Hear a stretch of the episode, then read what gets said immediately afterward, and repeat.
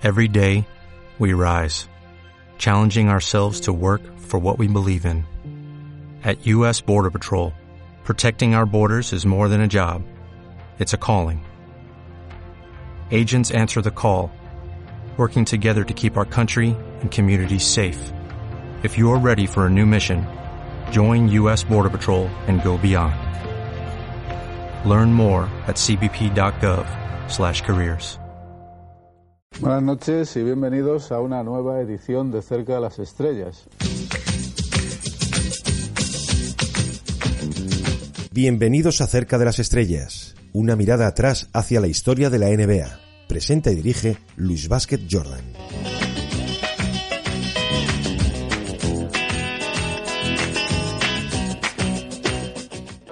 Noches, bienvenidos al club. Estamos en el Alamo Down de Texas.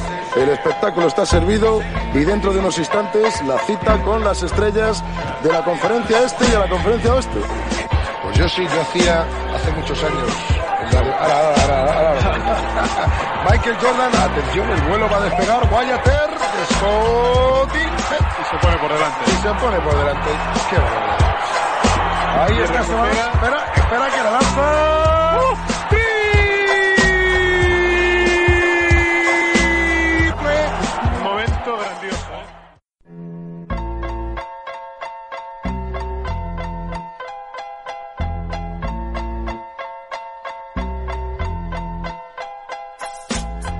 En el presente cerca de las estrellas os voy a hablar de David Robinson, del almirante, del mítico jugador de los San Antonio Spurs, el cual es recordado por ser uno de los centers más dominantes y respetados en la historia de la NBA. Nacido en Cayo Hueso, Florida, un 6 de agosto de 1965, pero criado en Manassas, Virginia, Robinson siguió los pasos de su padre y se enroló en la Marina estadounidense a los 18 años, a pesar de que había recibido muchas ofertas de universidades en reclutarle como jugador. Durante su época universitaria, Robinson jugó en el equipo de la Academia de la Marina, en la NCAA. Su número fue el, dorsal 50, al igual que su ídolo, Ralph Sampson. En la temporada 1985, David Robinson guió al título al equipo de la Marina, todo un hito ya que llevaban 25 años sin conseguir ganar el torneo de la Liga Universitaria. Ya en 1987, San Antonio Spurs decidieron elegirle en el número uno del draft de aquel año, aun sabiendo que no podrían contar con él hasta dos años más tarde por su servicio a la Marina. No obstante, el tiempo demostró que aquella decisión fue todo un acierto, ya que con su llegada al equipo pasó de ganar 21 a 56 partidos en la primera campaña del almirante en los Spurs. David Robinson jugó durante 14 temporadas en San Antonio. Sin embargo, su era ganadora con los Spurs no llegaría hasta la llegada de Greg Popovich al banquillo y a la llegada de otro número uno del draft en el año ya 97 con Tim Duncan. La pareja que ambos formaron fue una de las parejas más dominantes en la pintura de toda la historia de la NBA. En la carrera del almirante, a modo de resumen, cabría destacar por supuesto los dos campeonatos, que llegarían en los años 99 y 2003, después de ganar premios individuales como el MVP en el año 95, el Rookie del año en el año 90, porque como os digo, aunque fue drafteado en el 87, no pudo incorporarse al equipo hasta dos años después. Y también aquel trofeo de defensor del año, que consiguió en el año 92. Robinson además fue incluido 10 veces en los quintetos eh, de la NBA de la temporada y cuatro de ellos en el primer quinteto, participando 10 veces en el All-Star. David Robinson comparte el honor con Nate Thurmond, Alvin Robertson y Hakim Olajuwon de ser los únicos jugadores en la historia de la NBA capaces de completar un cuádruple doble en un solo partido pero su exitosa trayectoria no podría entenderse sin la selección de Estados Unidos. Tras darse el fiasco del bronce en los Juegos Olímpicos de Seúl en el 88, el último al que los norteamericanos acudieron con jugadores universitarios, Robinson se colgó el oro con el Dream Team en Barcelona en 1992 y también se subió al primer puesto del podio en Atlanta 96. Además, también conquistó el Mundial de España en el año 86. Su primer anillo llegó a finales de la década de los 90. Antes del inicio de la temporada 98-99, los propietarios de los equipos de la NBA y el comisionado de la liga, David Stern, decidieron bloquear la competición y forzar la negociación de un nuevo acuerdo de contrato colectivo con la Asociación de Jugadores de la, de la NBA. Este bloqueo, conocido como el lockout, duró 202 días, hasta que por fin se alcanzó un acuerdo entre ambas partes. La temporada comenzó el 5 de febrero de aquel año 1999, tras una temporada regular de solo 50 partidos, los Spurs consiguieron un récord de 37-13, el mejor récord de la NBA, dándoles la ventaja de campo a lo largo de todos los playoffs. Unos playoffs que dominaron completamente a sus rivales, derrotando sucesivamente a Minnesota Timberwolves, Los Angeles Lakers y a Portland Trail Blazers, con un récord en los playoffs de 11-1. La llegada de Duncan junto a David Robinson hacía de aquellos Spurs un equipo prácticamente imbatible. En la final derrotaron por 4-1 a unos sorprendentes New York Knicks que llegaban a la final tras haberse metido en los playoffs en la última posición del este. El juego exterior de los Knicks, con Latrell Sprewell, Alan Houston y Larry Johnson, fue insuficiente ante el poder interior de los Spurs. Aunque el título de MVP de las finales se le concedió a Tim Duncan, todos los especialistas coincidieron en que el papel de liderazgo de Robinson había sido crucial para la consecución de aquel título. Unos años más tarde, el almirante Robinson anunció que tras la temporada 2002-2003 se retiraría del baloncesto profesional, pero no contaba con que su última temporada acabaría así de bien. El 15 de junio de 2003 pondría el broche final a una carrera llena de éxitos, con la victoria ante los New Jersey Nets en las finales de la NBA, para, con un marcador global de 4-2 y un segundo anillo de campeón. Robinson anotó 13 puntos y capturó 17 rebotes en su último partido. Pero si os hablo de David Robinson, tengo que hablaros del mítico día conocido por todos como el día de balones a Robinson. Para ello vamos a retroceder hasta el 24 de abril de 1994. Último partido de la temporada regular 93-94 y David Robinson sabía que necesitaba al menos 69 puntos para convertirse en el máximo anotador de la temporada.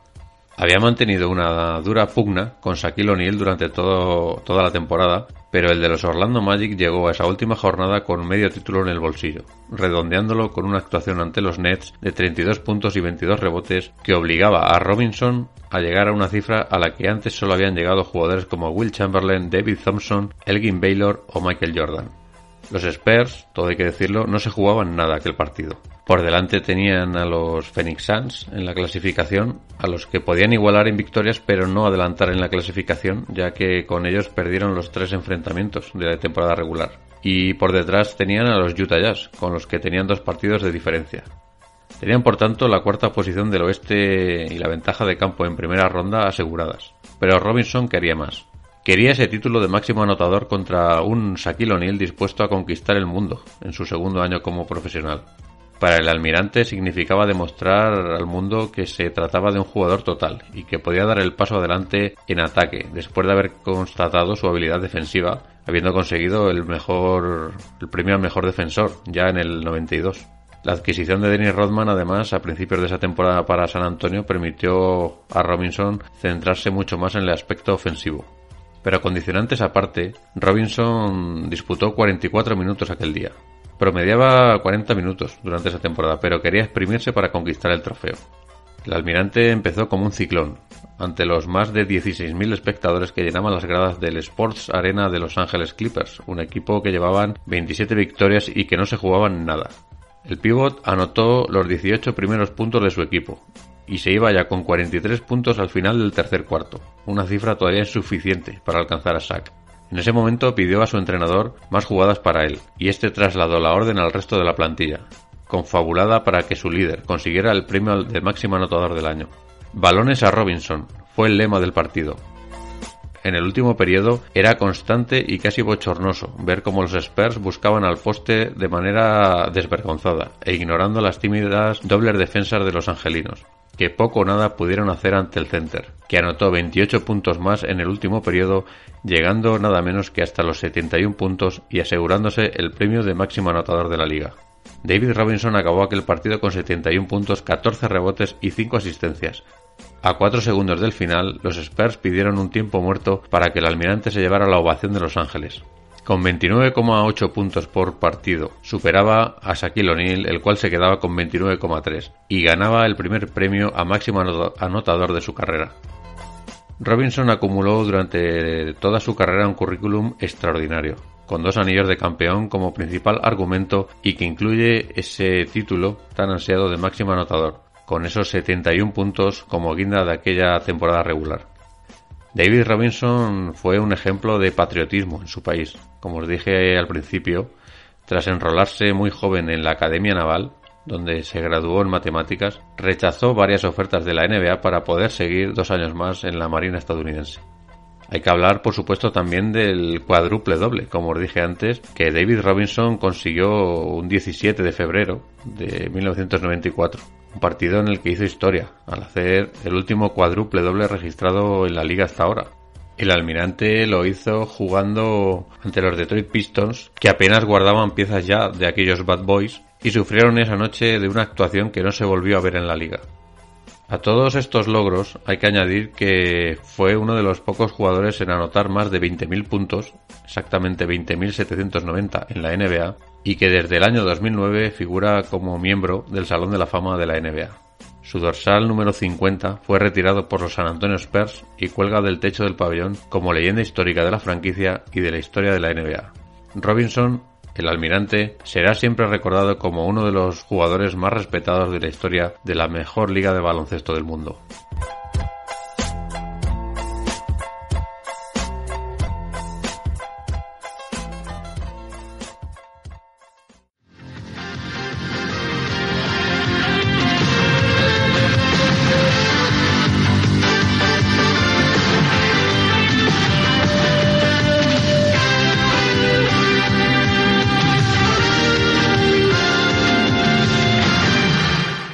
Más. ¿Qué os puedo decir? Hasta el próximo viernes cerca de las estrellas.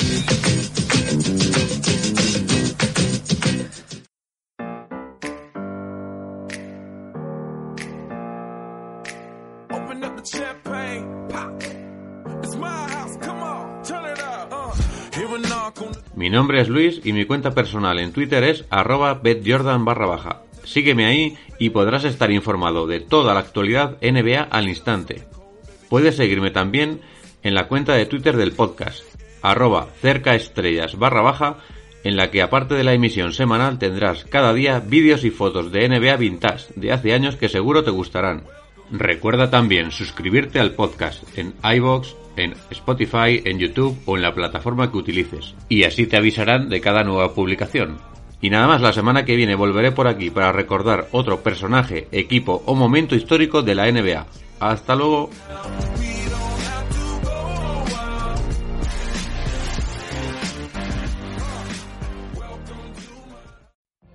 What if you could have a career where the opportunities are as vast as our nation, where it's not about mission statements, but a shared mission?